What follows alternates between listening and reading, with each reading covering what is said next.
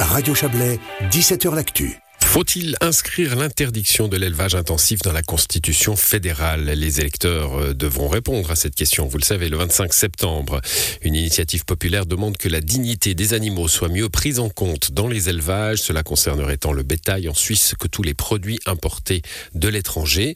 Le Conseil fédéral et la majorité du Parlement s'opposent à ce projet. Le tour des arguments des uns et des autres avec notre correspondant à Berne, Frédéric Nejad-Toulami. L'élevage de production industrielle provoque un débat émotionnel. Qu'est-ce qui est éthiquement acceptable en termes de dignité animale? Ce sujet de société provoque autant un clivage ville-campagne que gauche-droite au sein des partis, à l'exception notable des Verts libéraux. Réunis en assemblée en août, ils soutiennent à une large majorité cette initiative populaire soumise au vote. Le texte prévoit un délai de transition de 25 ans pour que les quelques 3300 producteurs agricoles augmentent la taille de leur surface ou diminue le nombre de bêtes de rente, parfois privées de lumière du jour. Le cahier des charges de BioSuisse deviendrait la norme.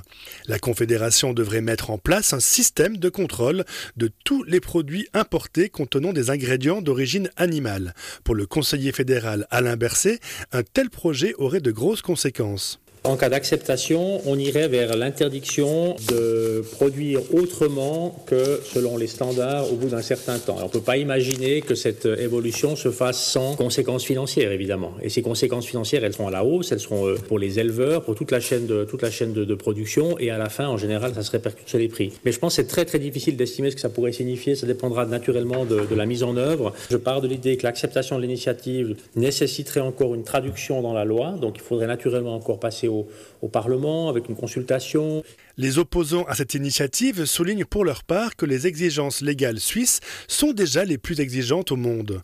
Cet argument ne suffit pas pour le comité d'initiative, à l'exemple de la conseillère aux États vertes vaudoise Adèle Torrens. Ne croyez pas, les images des publicités, c'est une toute petite minorité des animaux d'élevage qui sont dans un, dans un verger, dans un champ. Il ne s'agit que de 10% des volailles et 50% des cochons. Tous les autres sont enfermés pendant toute leur vie et ne voient jamais ni le soleil euh, ni ne, trottent dans un champ. Pour la majorité des gens, ce sont des conditions d'élevage euh, qui ne correspondent pas à leurs valeurs. Conseiller aux États centristes, le jurassien Charles Juillard tient à mettre en garde. Si on continue d'augmenter les normes en la matière, eh bien on va importer davantage. Et puis on n'aura aucun contrôle sur les produits que l'on va importer.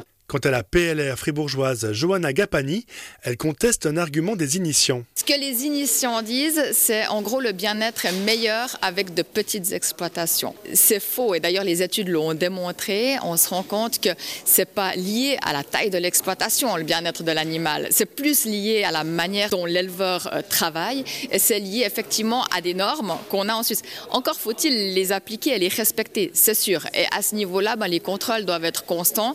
Mais pour Vera Weber, présidente de la fondation de son défunt père Franz, le problème réside aussi ailleurs. Pour nourrir cette planète, il faut réduire de manière drastique notre consommation de viande.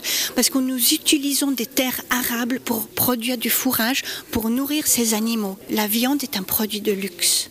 Conseillère nationale verte, la genevoise Delphine Klopfenstein abonde en ce sens. Si vous mangez moins de viande, mais de la viande de qualité qui respecte le bien-être animal, la production locale, l'origine suisse, eh bien vous aurez une alimentation de qualité qui protège notre paysage, qui protège notre agriculture, qui protège votre porte-monnaie parce que vous en consommerez moins. À noter encore que si cette initiative est acceptée par le peuple, elle irait à l'encontre des accords internationaux signés dans le cadre de l'Organisation mondiale du commerce. Voilà pour ce dossier de Frédéric Nejat Toulami, décision dans les urnes le 25 septembre prochain.